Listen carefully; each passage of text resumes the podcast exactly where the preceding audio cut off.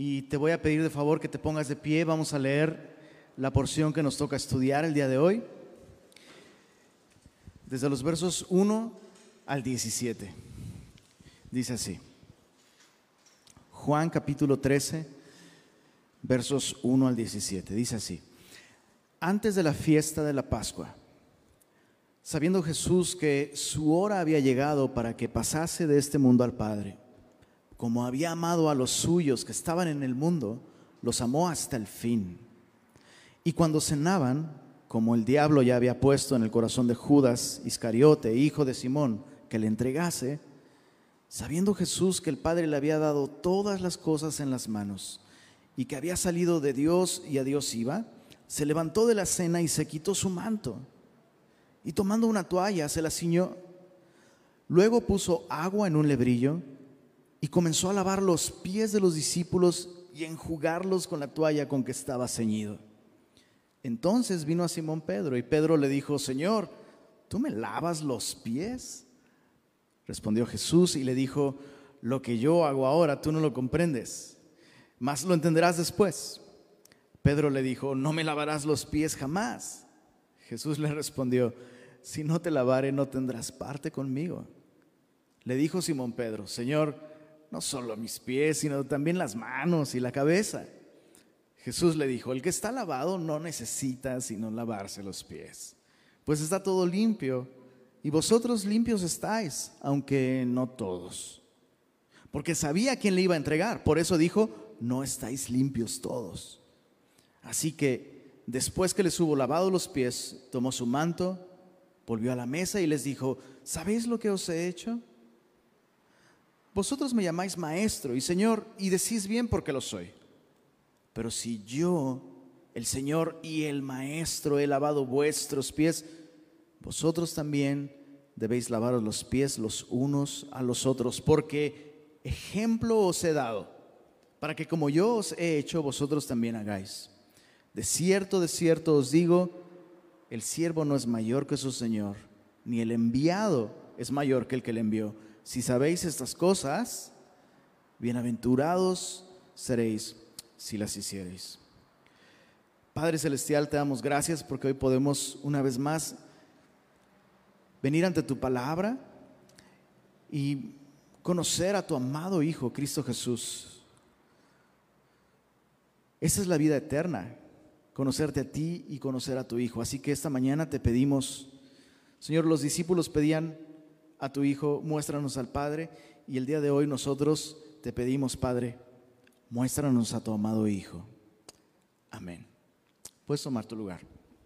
La razón por, la que leí toda esta porción el día de hoy, en lugar de comenzar viendo poco a poco, es porque creo que necesitamos ver el cuadro eh, eh, completo de esta escena.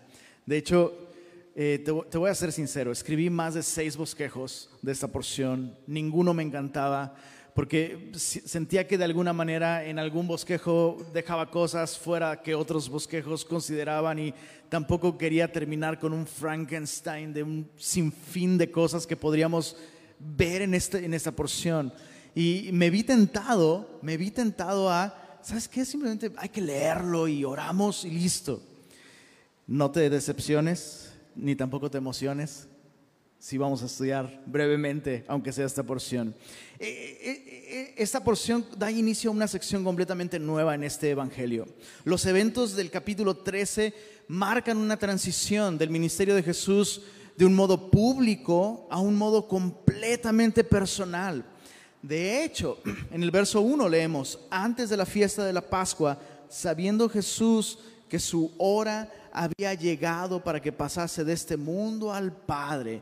Y eh, esta expresión de que su hora había llegado no es simplemente em, una expresión del momento de su vida en el que se encontraba, sino literalmente estamos ante las últimas horas de vida de Jesús. Literalmente, dentro de menos de 24 horas a partir de este momento, Jesús va a ser arrestado, juzgado, colgado en una cruz y sepultado, todo en menos de 24 horas. Por esto, algunos comentaristas le llaman a esta sección desde el capítulo 13 hasta el capítulo 17 los, o el discurso de despedida del maestro. Y sabes, eso es lo que Jesús está haciendo. Está apartando estas últimas horas, las horas más preciosas. ¿E, ¿Estás de acuerdo con que si tú supieras que estas son tus últimas horas, aquello que tú haces y aquellas personas con quien inviertes estas horas, estaríamos eh, seguros de que son las personas más importantes para ti? Bueno, eso es lo que Jesús está haciendo. Jesús ama al mundo entero, Jesús ama a su nación, Jesús ama a todos. Pero estas últimas horas las invierte con los suyos. Dice el verso 1 al final, dice, como había amado a los suyos que estaban en el mundo, los amó hasta el fin. Y sabes, esto, esto debe llevarnos a preguntarnos algo. Por un lado, ¿quiénes son los tuyos? O sea, ¿quiénes son aquellos a quienes Dios te ha llamado a amar de un modo en el que Jesús fue llamado a amar a los suyos? Y, me sorprende mucho que aquellos que han confiado en Jesús pueden ser imperfectos, pueden ser de lento aprendizaje, pueden ser torpes, pueden no entender muchas cosas como los que están sentados allí en este capítulo y los que estamos sentados acá pero somos los suyos. La iglesia, el grupo de discípulos, aquellos que han confiado en Jesús, son los suyos. Y es donde Jesús está, con todo e imperfecciones. Jesús ha prometido y ha decidido amarnos hasta el fin. Ahora, cuando la Biblia dice que Jesús amó a los suyos hasta el fin, no se refiere a, bueno, los voy a amar hasta mi último aliento, sino esta palabra hasta el fin. La palabra fin no se refiere al fin del tiempo, sino se refiere hasta el máximo de su capacidad. Es la palabra telos, para aquellos que eh, han investigado un poco del griego y están un poco familiarizados con eso. Telos es la misma palabra que Jesús usa en la cruz cuando dice consumado es o pagado por completo. Es tetelestai, es un derivado de esto, que significa hasta el fin no faltó nada. En otras palabras, Jesús esta noche en particular decidió voluntariamente entregar su amor sin reservas, hasta el último gramo de su amor, hasta el fin, hasta vaciarse. Y chicos, eso es muy importante porque Jesús mismo dice al final de este discurso, este es el ejemplo que yo les he dado, para que yo, como yo los he amado, ustedes también se amen. Entonces vuelvo a preguntar, ¿quiénes son los tuyos? ¿Amas a la iglesia del modo en el que Jesús nos ama? Porque ese es el llamado. Ahora, Jesús, de un modo interesante, Juan menciona que Jesús está consciente de tres cosas muy específicas. Número uno, en el verso uno, Jesús sabía que su hora había llegado. En el verso dos dice algo interesante, dice, y cuando cenaban, como el diablo ya había puesto en el corazón de Judas Iscariote, hijo de Simón, que le entregase, sabiendo Jesús que el Padre le había dado todas las cosas en las manos y que había salido de Dios y a Dios iba, subraya ese sabiendo en el verso 3. El verso 4 diría algo más o menos así, se levantó de la cena, golpeó la mesa y dijo, pobres de entendimiento y hombres de poca fe. Uno de ustedes me va a traicionar, todos los demás me van a abandonar y estos tres años y medio fueron una pérdida de tiempo. Sorprendentemente eso no, es lo que Jesús hizo. Ahora, por favor observa cómo, Juan narra este momento en la vida de Jesús. Cuando cenaban, como el diablo ya había puesto en el corazón de Judas sabiendo Jesús que el Padre le había dado todas las cosas, o sea, ¿qué, es lo que harías tú en su lugar? Sabes que estás a punto de partir, sabes que el Padre, como dice aquí, el Padre le había dado a Jesús, ¿cuántas cosas, perdón? Todas las cosas. O sea, el Padre no le dio una alcaldía, ¿no? una gubernatura, no, o sea, Jesús te nombro alcalde de San Pedro, ¿no? No, Dios le dio a su hijo en este momento todas las cosas. Eso es interesante. Dios reconoce que Jesús, por quien Él es, aún sin ir a la cruz, Él es el digno heredero del universo entero. Ahora, ¿qué es lo que harías tú si sabes que estás a punto de partir? Si sabes que hay uno en tu mesa que te va a traicionar y sabes que Dios puso en tus manos todas las cosas. Eso, eso es increíble. Jesús, con todo su poder, con toda la autoridad en sus manos, escogió ser un siervo y amar a personas que no merecían ser amadas. ¿Podemos aceptar esto ya? Dejar de luchar con esta, con esta realidad. Como cristianos, escucha esto, nunca mereceremos el amor de Jesús. Eso no significa que no estamos llamados a responder a su amor. Por supuesto, estamos llamados a responder. Pero el amor de Jesús es un acto de su voluntad. Y lo que Jesús escogió hacer, lo escogió hacer así, consciente de su hora y de su identidad. Es tiempo de partir. El Padre me ha dado todas las cosas. ¿Qué es lo que debo hacer? Amar a los míos. Amar a estos doce que Dios me ha dado. Uno de ellos no ha creído, uno de ellos realmente no es de los míos, pero el día de hoy está sentado en mi mesa y lo voy a amar y le voy a servir tanto como a cualquiera de los otros. Y eso es, eso es impresionante. Si Jesús dirigió su vida basado en este entendimiento de que el tiempo es precioso, el tiempo es corto, y de que su identidad está segura en Dios. ¿Cuánto más tú y yo debemos estar conscientes de que el tiempo es precioso, el tiempo se nos está acabando? Y escucha esto, así como Jesús no tenía nada que probarle a nadie, Él es rey, Él es Señor, sentado allí en esa mesa, antes de ir a la cruz, antes de ser glorificado, después de su resurrección. Jesús es Señor porque Dios ha dado todas las cosas en sus manos. Y eso le dio a Jesús la libertad de amar y de servir a personas que no le amaban. Y honestamente, híjole, o sea, veo a Pedro, como lo vamos a ver a continuación, y pienso en, en este dicho, mucho ayuda, el que no estorba. O sea, esos hombres no le sirven de mucho a Jesús. Y Jesús decidió amarles. ¿Por quién es Él?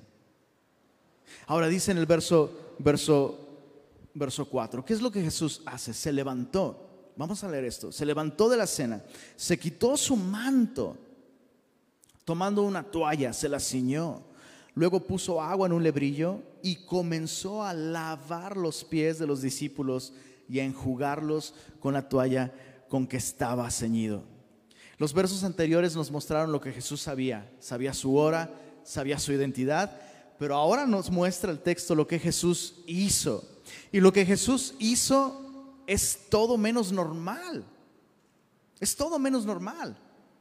No, e, no era normal que el anfitrión de una cena se levantara a mitad de la cena a lavar los pies de sus invitados. Y mucho menos normal que un maestro, que un rabí lavara los pies a sus discípulos. Ahora, para más o menos entender cómo sucedió, cómo sucedió esto, tenemos que quitarnos de la mente la imagen de la última cena que Leonardo da Vinci ha puesto en nuestra mente.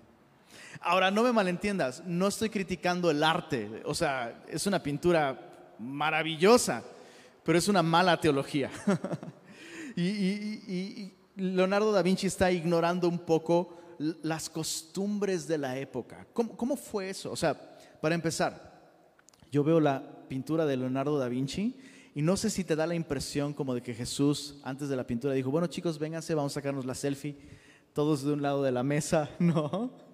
una mesa alta y, pareciera como que así fue, pero no fue así. Especialmente en eventos como este, como la Pascua. La cena sería una cena muy especial. Y si el anfitrión tenía recursos, él tendría algo parecido a una sala, no comedor, sino algo más parecido a una sala con una mesa de centro. Esta sala sería una sala muy baja, o sea, casi casi son, se, se le llamaba triclinium. Y básicamente eran sillones, yo sé que suena rara la expresión, pero sillones de piso muy bajos para recostarse, recostarse, una mesa como de centro, muy bajita, donde está la comida en el centro, y todos alrededor recostados, recargados en su codo izquierdo, alcanzando la comida con el brazo derecho, ¿no? Y los pies detrás. Yo sé, yo sé, estás pensando eso, estás diciendo, voy a hablar con mi carpintero ahorita, eso suena súper chido. O sea, imagínate el Super Bowl así, ¿no? Pues claro, suena suena súper bien. Bueno, esa es la manera en la que ellos estaban en ese, en ese momento cenando. Y sería muy fácil entonces para Jesús lavar los pies de los discípulos mientras ellos están cenando. Lo sorprendente aquí es la imagen que Jesús está pintando mientras hace esto. Es una imagen vívida de lo que Cristo hizo al dejar su trono de gloria y tomar forma de siervo. En otras palabras, ya que Jesús hizo esto en realidad, ya que Jesús realmente se levantó de su trono al venir y hacerse hombre como nosotros, la Biblia nos dice que al hacer esto tomó forma de siervo. O sea, piensa en la distancia que hay entre Dios y el hombre. Bueno, esa es la distancia que Jesús recorrió. Entonces, si Jesús estuvo dispuesto a recorrer la distancia desde su trono hasta la tierra, convirtiéndose en hombre como nosotros, la distancia entre, sus, entre la mesa y el recipiente para lavar los pies no sería mucho más grande. En otras palabras, Jesús está simplemente demostrando la actitud con la que Él vino a buscarnos, con la actitud de un siervo que con su servicio trae limpieza a aquellos que están en la mesa. Esa es una ilustración de lo que Jesús hace con su iglesia. La lava con el agua de, la palabra. Pero ojo, esta limpieza es específica para aquellos que ya han creído. Aquellos que están allá afuera, aquellos que no han creído y que no están sentados a la mesa con Él, ellos aún tienen que poner su confianza en Él primero. Pero estos que ya han creído necesitan ser limpiados, necesitan ser lavados. Y escucha esto, nadie más puede lavar la vida de un discípulo como Jesús por medio de su palabra. Y lo que estamos haciendo cada domingo, cada miércoles, en cada discipulado, en cada reunión de oración.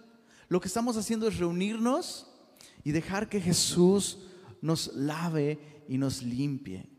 Jesús no espera que tú y yo vengamos con pies inmaculados. Jesús sabe que tú y yo vamos a traer pies sucios y esa es la razón por la que necesitamos perseverar en estos contextos de comunión, con Jesús en el centro.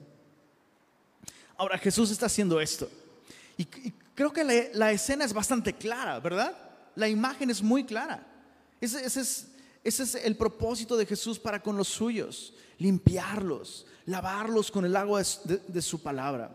Pero entonces en el verso 6 viene una interrupción. O sea, lo ideal, lo ideal hubiera sido que Jesús hubiera hecho todo esto, verso 5, y que del verso 5 nos saltáramos al verso 12, ¿no? Donde Jesús explica qué acaba de suceder, pero no va a haber una interrupción. ¿Y quién crees que va a interrumpir? Simón. Quiero decir, Simón Pedro. Dices, este ya se le salió lo chilango hasta predicando. Bueno, Simón Pedro, dice en el verso 6, veamos la interrupción. Entonces vino a Simón Pedro y Pedro le dijo, Señor, ¿tú me lavas los pies? Respondió Jesús y le dijo, lo que yo hago Tú no lo comprendes ahora, más lo entenderás después. Pedro le dijo, no me lavarás los pies jamás. Jesús le respondió, por favor, veamos la seriedad de esta declaración de Jesús. Si no te lavare, ¿qué dice ahí? No tendrás parte conmigo. Yo sé que una de las personas que sufren de más psicoanálisis público es Pedro. Yo creo que es una de las personas que más analizamos el por qué hace lo que hace, por qué dice lo que dice, ¿no? Es como sentarlo en el sillón, psicoanalizarlo. Vamos a hacerlo un poquito aquí. ¿Qué está pasando con Pedro? Déjame aventurarme. Es probable que Pedro pensara que esto era una prueba y no una lección. Es probable que Pedro pensara que esto era una prueba por parte de Jesús y no una enseñanza. Y que, y que Pedro pensara que él era mucho más espiritual que todos los otros apóstoles. Estos cuates no han entendido nada. O sea, ¿cómo están dejando que Jesús le, le lave los pies? Ah, esto es una prueba y voy a demostrarle a todos lo espiritual que soy. Me voy a ganar otra estrellita por parte de Jesús. Señor, tú me vas a lavar los pies a mí, si tú eres el maestro, si tú eres el rey de Israel. Y mira la paciencia de Jesús. Pedro, antes de que digas nada, solo déjame decirte esto. No tienes idea de lo que está pasando. Y no te estoy pidiendo que entiendas. Solo déjame ser el maestro que tú dices que yo soy. Vas después vas a entender. Después le preguntas a Juan o lees su evangelio. Pero déjame dejarte esto claro, Pedro. No estás entendiendo todo, solo déjame hacer lo mío. Jamás. ¿no? Es, como, es que Jesús se está tirando al piso para que lo levantemos, ¿no? Es, es, la parte dos de la prueba y yo voy a pasarlas todas. No, jamás. Entonces Jesús responde esto tan interesante y tan serio. Si no te lavare, no tendrás parte conmigo. Ahora, es obvio que Jesús no está refiriéndose a un lavado ceremonial como el único medio por el cual el hombre puede entonces iniciar una relación con Jesús. Pero está refiriéndose a que si, si Pedro no permite que Jesús lleve a cabo esta, esta acción, es como una ilustración de lo que sucede cuando tú y yo no permitimos que Jesús nos lave los pies. ¿Tiene sentido lo que estoy diciendo? O sea, muchas veces venimos a Jesús con la idea de, voy a arreglar mi vida, voy a limpiarme, voy a mejorar algunas cosas y cuando ya mejore muchas cosas, entonces ya me voy a acercar más a Jesús y ya voy a estar suficientemente limpio como para poder relacionarme con Él. Y Jesús dice, es todo lo contrario. Tienes que traer tus pies así de sucios como están, sentarte en la mesa o recostarte en la mesa y dejar que yo lave tus pies. Maestro, qué pena. Y sabes, es, tan interesante que como cristianos sabemos los versículos, ¿no? ¿Cuántos son pecadores? ¿Cuántos aquí son pecadores? Digo, no es que lo decimos con orgullo, ¿verdad? Pero todos somos pecadores. Pero ¿por qué a la hora de la hora? A ver, pues déjame lavar tus pies. Ay, no, qué pena. No, ¿cómo tú? No, ¿no? O, de pronto, no sé si, me, acuerdo en una ocasión, este, justamente, creo que en la fiesta de Esperancita, fue en una quinta, me acuerdo que llegué y este, eh, me hizo la broma de, ahí viene el pastor, ahí viene el pastor, hay que cambiar de tema, ¿no? Es interesante cómo, yo sé que eso fue una broma y me dio mucha risa y todo, pero es interesante como eso, como, como que esa broma tiene algo de realidad en, en la vida cotidiana del cristiano. Y no solo con el pastor, con el hermano. No, ¿A cuántos les ha pasado? Vienes, llegas a, Semilla, te aventaste un pleito con la familia, hasta, con, hasta el perro salió reprendido en el nombre del Señor porque hizo en el momento algo que no debía, se te hizo tarde, llegaste, ya vienes acá así todo, súper tenso todo, pero en el momento que bajas del carro, hermano, ¿cómo estás? Bien, gloria a Dios, con gozo, en victoria todo el tiempo fingimos que no necesitamos ser lavados de los pies. Y aquí estamos. Y el Maestro está entre nosotros y nos da su palabra y nos invita a esta comunión en donde, escucha esto, donde quiera que los cristianos tienen verdadera comunión, no, sé, cómo decir esto para que no suene gacho, donde quiera que los cristianos tienen verdadera comunión, huele horrible. ¿A qué me refiero con esto? A que se espera que vengamos, o sea, levantamos la bandera de ven como eres. Bueno, eso aplica para todos, pero menos para mí. No, no, no, yo, yo, yo voy a, yo y, y esconder tantito mis pies y no me involucro tanto para que no vean mis pies sucios y no me disipulo para que no vean mis pies sucios. Ah, ah pastor, y ni me, ni me pregunte de cómo voy con esto. No quiero que vea mis pies sucios. Y esa práctica tiene que cambiar. Porque Jesús le dijo a Pedro, si no me das chance de limpiarte, palabras de Jesús. ¿Cuál es la condición de un cristiano que sigue quitando los pies y escondiéndolos. ¿Cuál, ¿Cuál, es la condición de un cristiano? Ese cristiano no tiene parte con Jesús. Pero, pero predico el Evangelio entre semana. No tienes parte. Si no te limpio, no tienes parte conmigo. Pero reparto Biblias. Si no te limpio, no tienes parte conmigo. Pero soy, así como los X-Men, segunda generación, pero cristiano. Si no dejas, que te limpie, no tienes parte conmigo. Así luce la comunión cristiana. Viniendo, nos encanta decirlo, ¿verdad? Tal como somos. ¿Por qué Cristo quiere que vengamos tal como somos? Porque Cristo no quiere dejarnos tal como estamos. Y, y no puedes seguir escondiendo los pies. Ahora, independientemente de los usos y costumbres, independientemente de que los siervos judíos no lavaban los pies de sus amos, eso solo lo hacían los siervos romanos y solo los de más baja condición.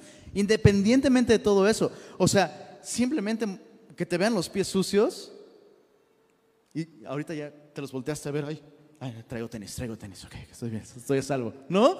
O sea, es, una parte muy sensible, muy vulnerable. Ahora sí que qué pena, ¿no? Pero mira el amor con el que Jesús trata nuestros pies sucios. Yo estaba pensando en esto. Muchas veces nos enfocamos en cómo, y sin duda, ¿eh? Sin duda, Jesús está mostrando una humildad impresionante, pero más que humildad, Jesús está mostrando amor por los suyos. El maestro merece el honor de sus, de, sus estudiantes, de sus discípulos, así como el padre merece el honor y la obediencia de sus hijos. Pero aún un padre está dispuesto a borrar esas líneas y humillarse para lavar los pies de sus hijos por amor. Pero en la mente del padre no es humillación, sino es amor. Mi hija Sofía tiene la costumbre, como pienso yo, todos los niños, de andar descalza en la casa. Es como lo, es como lo máximo. ¿Cuántos niños hay aquí? ¿Es lo máximo andar descalzo en, la casa? Si piensas eso, levanta la mano y levantan el pie. y algunos no tan niños también. es como lo máximo. Y algunas veces nos da tiempo darles una ducha en la noche y algunas veces no. y cuando no nos da tiempo, ¿qué crees que es lo que hago? Oh, mija, esos pies. Espérame tantito. Debes de saber que eh, nuestra cama de mi esposa y mía no tiene base, la tenemos en el piso. Así nos gusta, simplemente. Estilo hippie, como tú quieras. Entonces la siento ahí y le digo, espérame, voy por toallitas húmedas, regreso y entonces pasan, le, llamo, le llamo tamalitos a sus pies.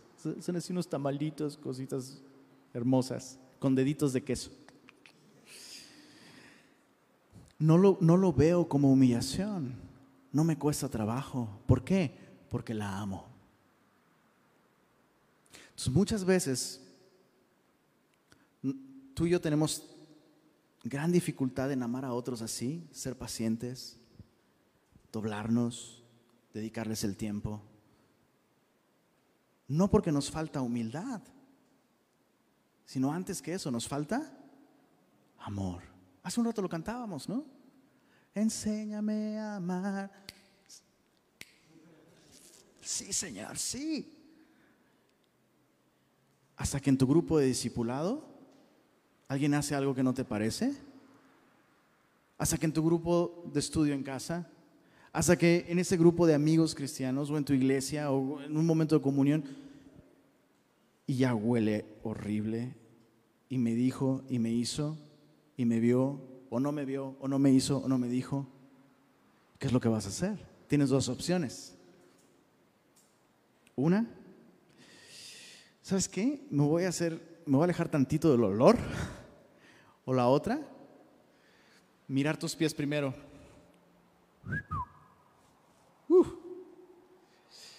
Señor, lava mis pies primero y dame la actitud para poder lavar los pies de mi hermano después.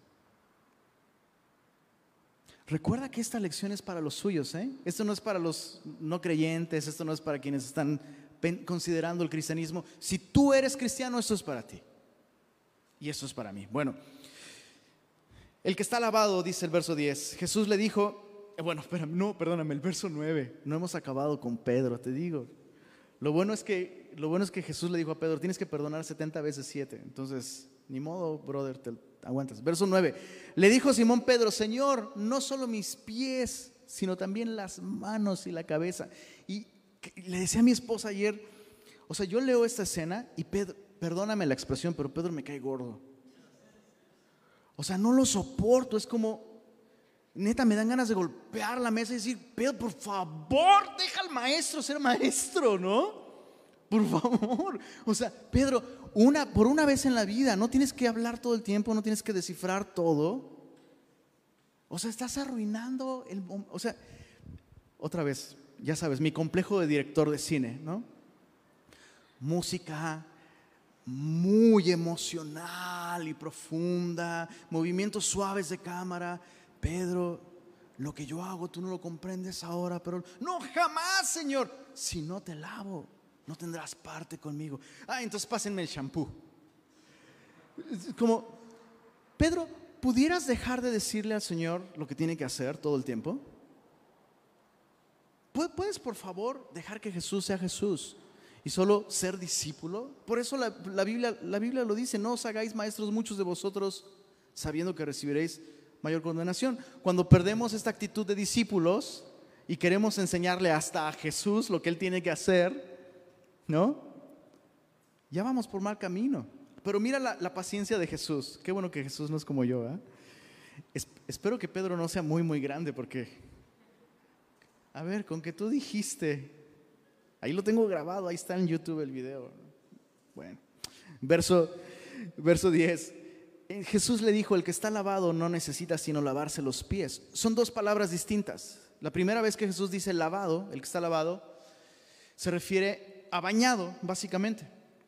Y la segunda vez se refiere a un lavamiento específico, como de manos o en este caso de pies. Y la imagen es esta, ¿no? En ese tiempo alguien se bañaría no dentro de su casa en su baño con losita y piso antiderrapante y toda la cosa, sino se bañaría en algún lugar aparte y luego tendría que caminar hasta su casa y pues imagínate, recién bañado, ¿no? Vas caminando aún con chanclas, te ensucias los pies de nuevo, llegas a tu casa y entonces te haces el siguiente lavado. Es lo que Jesús está diciendo. Esto, Pedro, esto lo haces todos los días. O bueno, no todos los días, pero deberías te bañas primero, ¿no? Y luego cuando vas a tu casa ya te ensuciaste. Nada más así, de que te bañaste, fuiste a tu casa, te ensuciaste, te lavas los pies. Es lo mismo. Vosotros limpios estáis. Es decir, ustedes han confiado en mí. Han creído que yo soy el Mesías y por eso han sido justificados delante de Dios. Por eso vosotros limpios estáis. Y mira esto, aunque no todos, porque sabía quién le iba a entregar, por eso dijo, no estáis limpios todos. ¿Qué aprendemos de esto?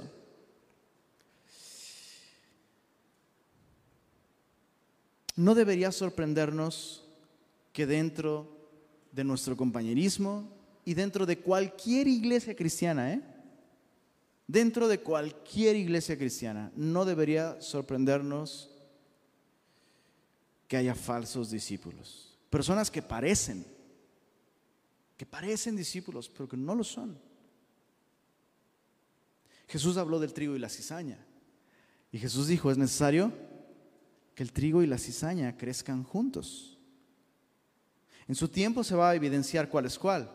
Cuando el trigo madura y se llena de, de grano, el peso del grano hace que el trigo se incline. Y eso es justo lo que está haciendo Jesús. Acaba de decirlo en el capítulo anterior, ¿verdad? Si el grano de trigo no cae en tierra y muere, queda solo, pero si cae, lleva mucho fruto. Y es lo que Jesús está haciendo. Jesús está humillándose. Jesús está cayendo aún a los pies de Judas. Eso es, eso es increíble. Juan insiste en que tú y yo dimensionemos lo que está sucediendo. Jesús hizo todas estas cosas sabiendo que aquel que le iba a traicionar del modo más ruin que la historia conoce, estaba sentado ahí, a la mesa con él. E, e, eso es demasiado, es demasiado profundo. Por eso Jesús dijo, no estáis limpios todos. Así que después que les hubo lavado los pies, tomó su manto, volvió a la mesa y les dijo, ¿sabéis lo que os he hecho? O dicho de otra forma, ¿entienden lo que acaba de suceder? Y la respuesta sería, no entendieron, no entendieron. Vosotros me llamáis maestro y Señor, y decís bien porque lo soy. Pues si yo, el Señor y el Maestro, he lavado vuestros pies, vosotros también debéis lavaros los pies los unos a los otros. Ahora, antes de continuar, Vamos a pedirle a los servidores que saquen los lavacros, por favor. Vayan quitándose sus calzados. algunos no saben si reír o espantarse. no, ya se me hizo tarde, este, me tengo que ir. Y alguna hermanita, ¡ay, qué bueno que hoy me hice pedicure! Adelante, pastor. Evidentemente Jesús no está instituyendo una ceremonia o un ritual, sino a lo que Jesús apunta es al ejemplo de su actitud.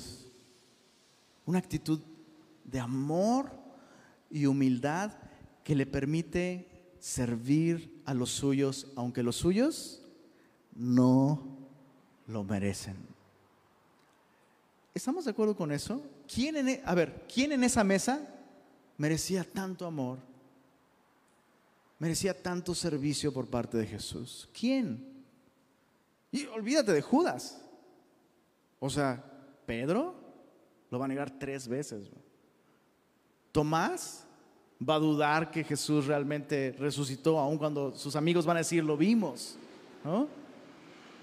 Los hijos de Zebedeo, los hijos del trueno, que no saben de qué espíritu son, como Jesús dijo. Y los otros que, le, decía a mi esposa, me, me sorprenden los otros porque ni fu ni fa. O sea, ¿qué hicieron? ¿Quién sabe?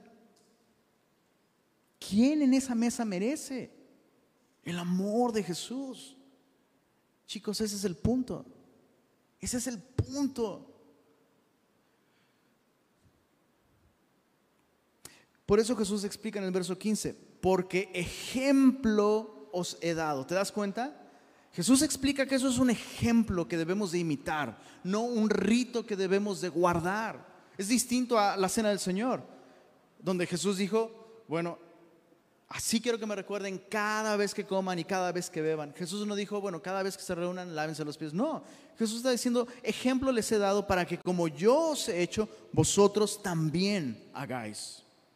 De cierto, de cierto os digo, el siervo no es mayor que su Señor, ni el enviado es mayor que el que le envió. ¿Qué está diciendo con esto? En otro evangelio Jesús dice, si estas cosas le han hecho al árbol verde, ¿qué no le harán al árbol seco? En otras palabras, si Jesús amó así y no fue correspondido, si Jesús sirvió así y fue traicionado por la persona a la que más confianza le dio, Judas, abandonado por su discípulo estrella, Pedro, y los demás ni siquiera las mujeres estuvieron al pie de la cruz. De estos ninguno estuvo al pie de la cruz, excepto, excepto Juan. Y Jesús está diciendo, hey, si estas cosas me hicieron a mí, ¿por qué te sacas de onda si te las hacen a ti? O sea, ¿qué esperabas? El, el problema más grande del hombre es el pecado. Y yo he venido a salvarte y a darte un nuevo corazón y a darte un ejemplo y a darte mi espíritu para que tú ames a otros como yo los he amado a ustedes. Estoy a punto de partir y lo que quiero es que se les quede esto en, en la memoria. La manera humilde, sacrificial y práctica en la que yo los amé. Y después entenderían. O sea, ¿te imaginas la sorpresa de todos ellos? O sea, ellos, no, ellos aún no saben que Judas lo va a traicionar. Momentos más adelante, e, eso lo veremos la próxima semana. La próxima semana nos vamos a enfocar en Judas. Dices, no, no quiero, no, sí ven, no voy a predicar yo, así que va a predicar Dani, entonces va a estar lindo. Eso es garantizado, va a estar lindo. Pero Jesús está a punto de decirles, hey, uno de esta mesa me va a entregar.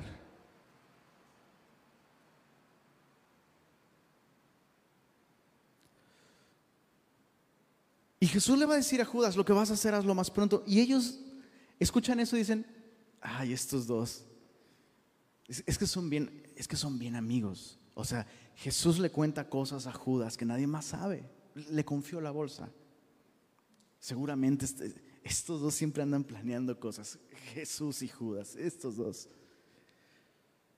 ¿Sí? ¿Y sabes qué me sorprende y qué estaba pensando justamente hoy? Hoy, hoy me cayó el 20 de esto.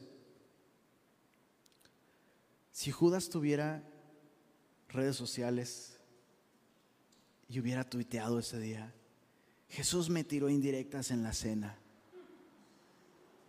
Ni siquiera me lo dijo de frente. No, y, Jesús malgastaba los recursos de la iglesia. O sea, eh, permitiendo que le derramen perfumes costosos y no, eh, soy una oveja bien golpeada. Por eso me fui con los sacerdotes y los... Ellos sí me entienden.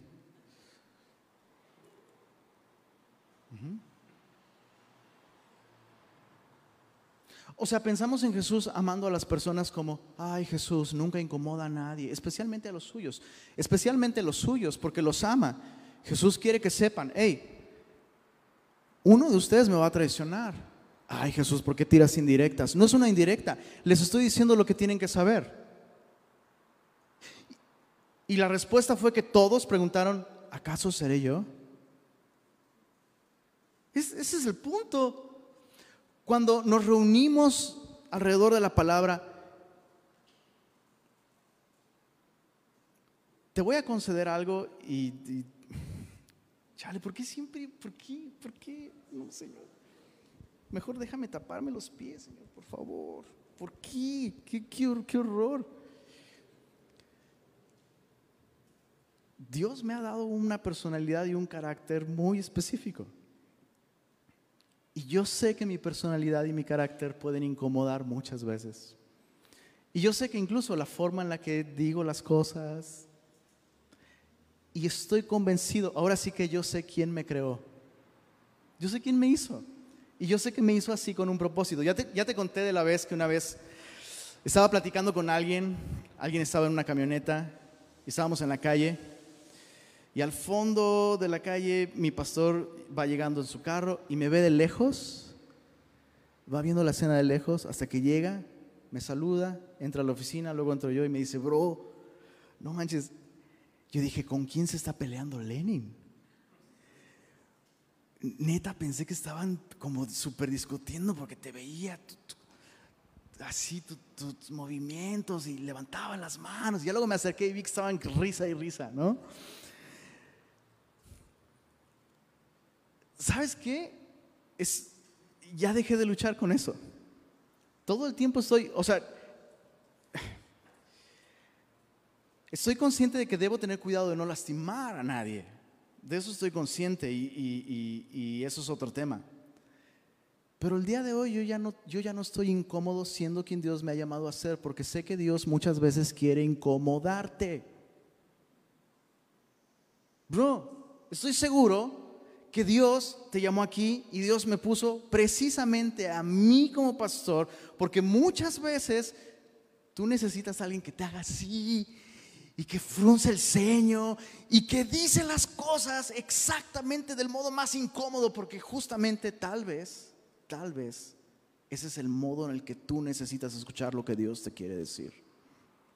Entonces quiero aprovechar una vez más, una vez más, ¿cuál es la actitud con la que debemos venir ante los estudios de la Biblia? Señor, ¿acaso seré? En otras palabras, asume que todo lo que Dios dice a través de este, tu servidor, es para ti. o sea, quitémonos este rollo de, ¡Ah! ¿lo habrá dicho por mí? Pues Dios no me puso aquí para decírselo al cuate que no está aquí. Bro, y si vienes, vienes porque asumes que Dios te quiere decir algo exactamente a ti. Ay, pero qué incómodo. Jesús nunca hizo eso.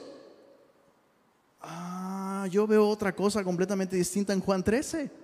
Uno de ustedes me va a entregar. Es más, el que moja conmigo en el plato. Hey Judas, tú eres mi invitado de honor. Y Jesús está transmitiendo una enseñanza. Ese es el ejemplo que les he dado. Es bien fácil amar y servir a aquellos que nos corresponden el favor. Bien fácil. Bro, hasta los reggaetoneros pueden hacer eso. Hasta los chilangos, vaya. Pero amar cuando no te aman, amar cuando incluso te traicionan, eso se parece mucho a Cristo. Y ese es el amor con el que Dios nos ha llamado a amarnos unos a otros. No existe una versión de la vida cristiana en la que podamos amar sin que eventualmente nos duela. No se puede. No se puede. Para terminar, perdón. Para terminar. Jesús nos invita a seguir su ejemplo de amor y amarnos como Jesús es amarnos con un amor que nos limpia, no que nos ensucia. ¿Cómo, cómo se aplica esto en nuestra vida diaria y en nuestro compañerismo? Así como Jesús estuvo dispuesto a romper su comodidad y pararse y hacer lo que se tiene que hacer. Así como Jesús estuvo dispuesto a lanzar esos comentarios al aire y crear un aire de tensión, alguien me va a traicionar no todos están limpios. Y tú, si no te dejas limpiarte, no tienes parte conmigo, y hay alguien que no está limpio, y alguien que... o sea, ¿tú crees, que eso, ¿tú crees que eso fue una escena linda? No, no y sí. No porque fue incómodo, pero sí fue linda porque eso es justamente la manera en la que ellos necesitaban ser amados. Su amor nos limpia. Su amor nos limpia. Y muchas veces amar implica, como yo con mi hija Sofía, decirle, eh, no te puedes subir a la cama porque tus pies están sucios. Pero dame chance. No te estoy criticando, no te estoy juzgando, te estoy amando. Déjame limpiarte tus pies. ¿Estás dispuesto, así como Jesús, a salir de tu comodidad? Decir, híjole, pero la estamos pasando tan bien. ¿De veras tengo que tener esa conversación? Con mi esposo o con mi hermano o con mi compañero discipulado o lo que sea, ¿de veras? Pues si quieres ser un siervo, dicen por ahí, si ves la necesidad, súplela. Si ves el pie sucio, pues límpialo. Número dos, amarnos como Jesús es amarnos con humildad. Dispuestos a servirnos de modos prácticos sin aferrarnos a títulos. ¿No te sorprende esto? Que Jesús estuviera dispuesto, siendo el rey de reyes y señor de señores, a hacer un trabajo de siervos y de esclavos. Y yo tengo estas preguntas. ¿Existe algún título? ¿Existe algún título que el día de hoy te estorbe para servir a otros? ¿Existen cosas que tú dices, no estoy dispuesto a hacer esto? Sí, estoy dispuesto a servir este, de ciertas maneras, pero esto no. Porque entonces esa ya no es una actitud de siervo. ¿Estás de acuerdo? Eso ya no es una actitud de siervo. ¿Existe algún título que te estorbe? Porque si es así, tu identidad entonces está basada en algún logro académico, laboral o de otro tipo y no en quien Dios dice que tú eres. Recuerdo que hace algunos días conviviendo con una preciosa familia, ella, es doctora y me dirigí a ella como doctora, doctora. Y me dijo, no, no, no, no, yo, yo soy tu hermana. y le dije, ah, bueno, es que como traes el cubrebocas ya, en automático. Y sabes, fue un detalle, pero a mí me habló toneladas acerca del corazón de esta persona. No está aferrada a un título. Y eso es una realidad. Hay personas que quisieran servir al Señor, pero ah, no, yo no me voy a poner una batita porque qué pena que vean al doctor, licenciado, lo que sea, y ojo, no estoy diciendo que está mal tener logros y títulos, está mal dejar que ellos definan nuestra identidad, porque eso nos impide servir con la humildad con la que el Señor sirvió. Pregunta, ¿qué título tienes tú que pueda superar el título de Rey de Reyes y Señor de Señores? Doy gracias a Dios que no tengo ningún título. Ninguno. Señor, y eso nomás por la edad, ya ni siquiera por respeto, ¿no? Gloria a Dios. ¿Sabes? Yo pienso que a mí me estorbaría. Ojo, no estoy en contra de la educación y ya te he dicho, me encantaría seguir preparándome y demás. Pero es otro tema. Tercera pregunta. Bueno, tercer punto. Amarnos como Jesús es amarnos hasta el fin. Dispuestos a servir a quienes están en nuestra mesa. ¿Te das cuenta cómo Jesús al final de su vida dijo, no puedo servir a la multitud todo el tiempo, pero sí puedo servir a estos doce? Y estos doce son los que están más cerca. Oye, pero son los más, ¿cómo te lo explico? O sea, Pedro, Juan, sí, pero esos son los que están cerca, esos son los míos. Esos son los que el Padre me ha dado, esos son los que el Padre ha puesto delante de mí.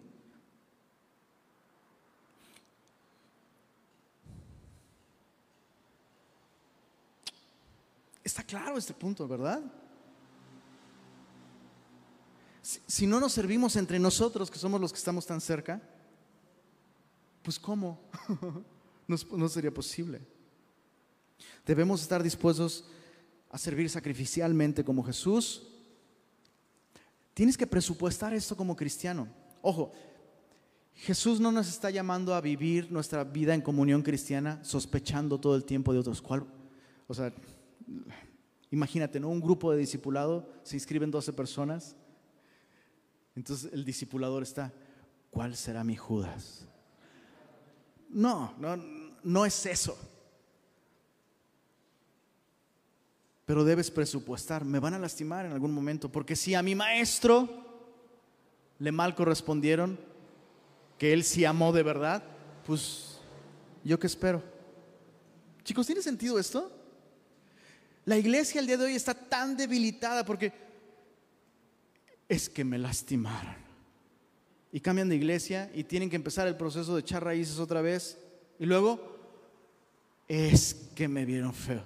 Y se van. Y la iglesia está debilitada porque el cristiano no está dispuesto a seguir el ejemplo de su Señor. Quiere que otros lo sigan, pero él no quiere seguirlo. No existe manera de amar entre nosotros sin estar dispuestos a que nos lastimen. No es posible. Para terminar, hay una promesa. Eso, es increíble. No solo hay un ejemplo, les he dado ejemplo, sino hay una promesa. Si sabéis estas cosas, bienaventurados seréis si las hiciereis.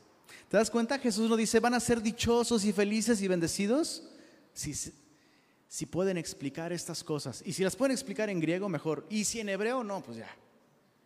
No. Jesús dijo, si saben estas cosas van a ser dichosos a partir del momento en que las practiquen, las hagan.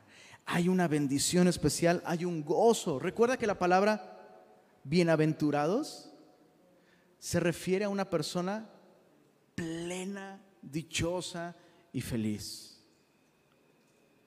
Muchos cristianos carecen de gozo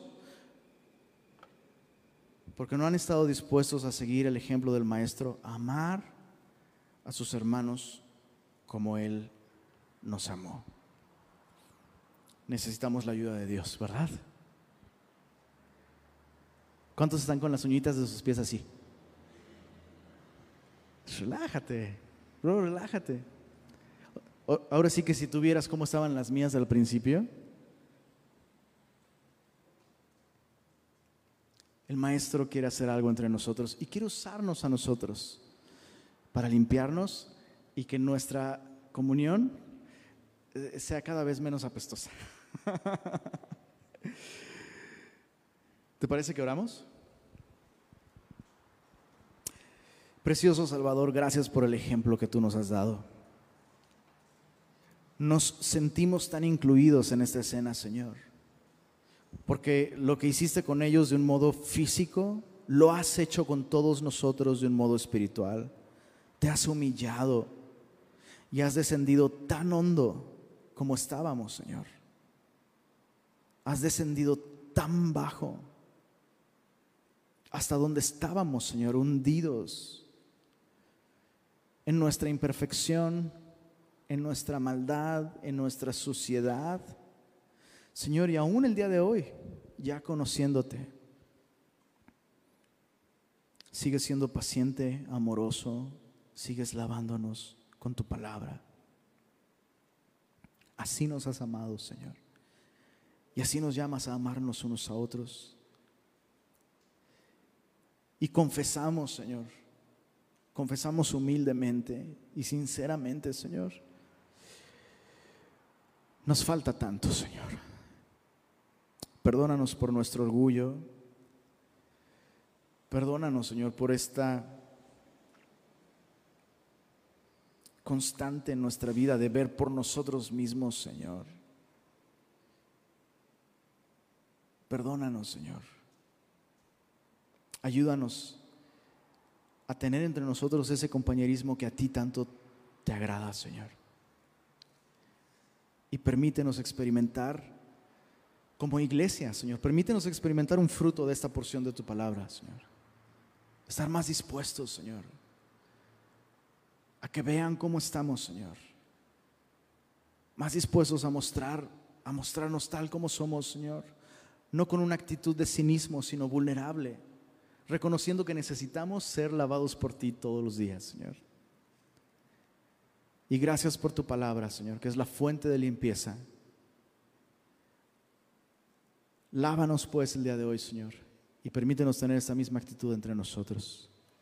Lo pedimos en tu nombre, Señor. Amén.